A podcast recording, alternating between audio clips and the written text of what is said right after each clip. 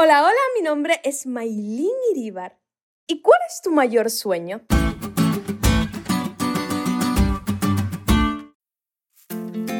Todos tenemos sueños, desde esos que aparentemente son insignificantes y pequeños, hasta aquellos que son prácticamente imposibles.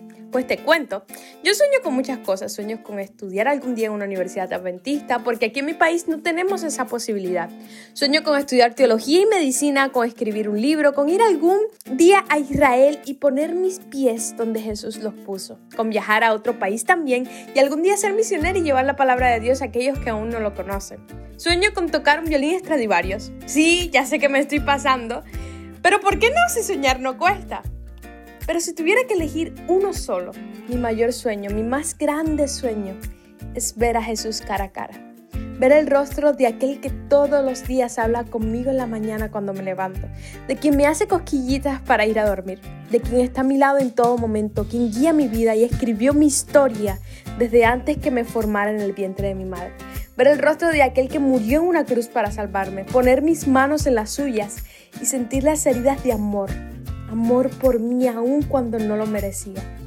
Hebreos 12, 22 al 24 nos dice que nos hemos acercado al monte Sión, la Jerusalén celestial, mediante la fe, pero también a través de nuestro representante, Jesús.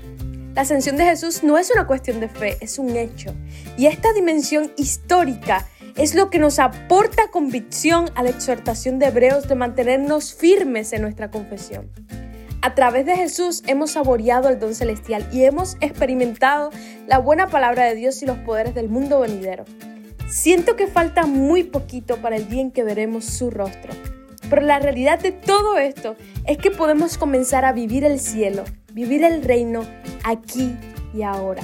Porque el cielo es Jesús y en el lugar que Él esté, el cielo allí será. Retomo la pregunta que hice al inicio. ¿Cuál es tu mayor sueño? Sea cual sea, la realidad es que un día este mundo va a terminar e iremos a vivir por la eternidad allá en la santa ciudad, la Nueva Jerusalén. Podremos abrazar a aquel que lo dio todo por nosotros y veremos su rostro. Querido joven, decide hoy vivir el cielo aquí y ahora. Jesús anhela tener una relación de intimidad contigo. Él te ama profundamente y está preparando lugar para ti. Falta muy poquito. Prepárate para ese reencuentro.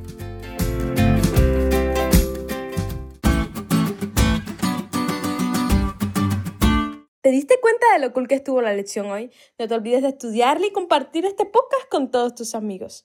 Esto es todo por hoy, pero mañana tendremos otra oportunidad de estudiar juntos.